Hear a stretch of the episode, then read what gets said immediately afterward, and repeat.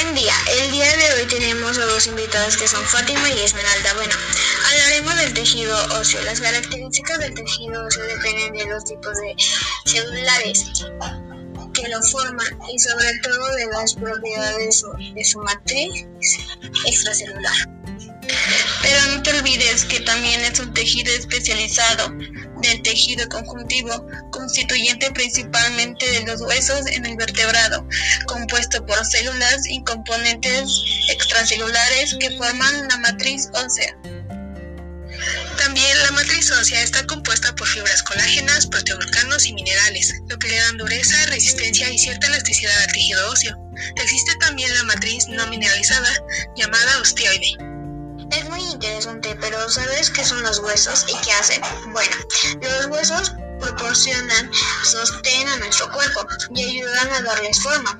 Aunque sean ligeros, los huesos son lo bastante resistentes como para poder soportar todo nuestro peso. ¿Alguna vez habías escuchado sobre el hueso compacto y que forma parte de nuestro cuerpo? Es una estructura cilíndrica en el cual está formado concéntricas de la matriz ósea y un conducto central conocido como conducto de Havers y su interior está lleno de orificios y canales atravesando por vasos sanguíneos y nerviosos. Así, es el hueso esponjoso. Su función es la de proveer rigidez y soporte en la mayoría del hueso compacto. Y esos canales están ocupados por elementos hematopoyéticos. Su estructura es en forma de redes similares a una esponja, en donde se ubican los osteocitos. ¿Sabes que los ociocitos es una, es una de las tres células del hueso? Bueno, los ociocitos son células del hueso maduro que ayudan a continuar con la formación de, nuevos huesos. La segunda célula son los osteoclastos que fabrican huesos nuevos y ayudan a reparar las lesiones óseas. Y la tercera célula son los osteoclastos que rompen o descomponen el tejido óseo para ayudar a esculpir, esculpirlo y a darle forma. Así es, por medio de estas células se da la formación del hueso y se da de dos maneras. Osificación intramembranosa, en donde se da la formación del hueso directamente de las células mesenquimales, y la osificación endocondrial, donde existen condrocitos que son sustituidos por células óseas y se da una proliferación para formar un cartílago que servirá de molde y así obtener el hueso.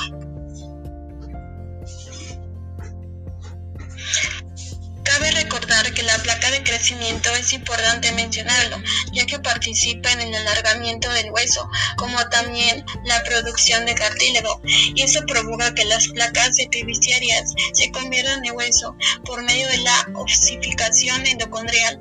Ahora se conocerá cómo es la reparación del hueso. ¿Cómo se regeneran los huesos del cuerpo humano? Los huesos no solo se renuevan cuando existe una fractura, se trata de un proceso que se prolonga a lo largo de toda la vida y que se basa en dos conceptos. La osteogénesis, que es la creación del tejido nuevo mediante los osteoplastos o células encargadas de producir, reparar y mantenerlo. Y la resorción ósea, un procedimiento desarrollado por la osteoción responsable, en este caso destruir las partes más deterioradas para favorecer la regeneración. En la reparación del hueso se llevan a cabo cuatro pasos. 1. Hemorragia e inflamación asociada a necrosis. 2. Callo blando.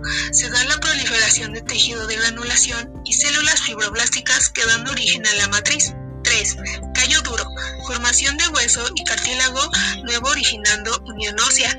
4. Remodelación del callo y reconstrucción de la estructura ósea normal. Esto es todo lo que veremos el día de hoy. Y para finalizar, podemos decir que el tejido óseo forma la mayor parte del esqueleto y es un tejido dinámico que ayuda continuamente a la remodelación del hueso. Gracias por escucharnos el día de hoy. Nos vemos en otra sesión.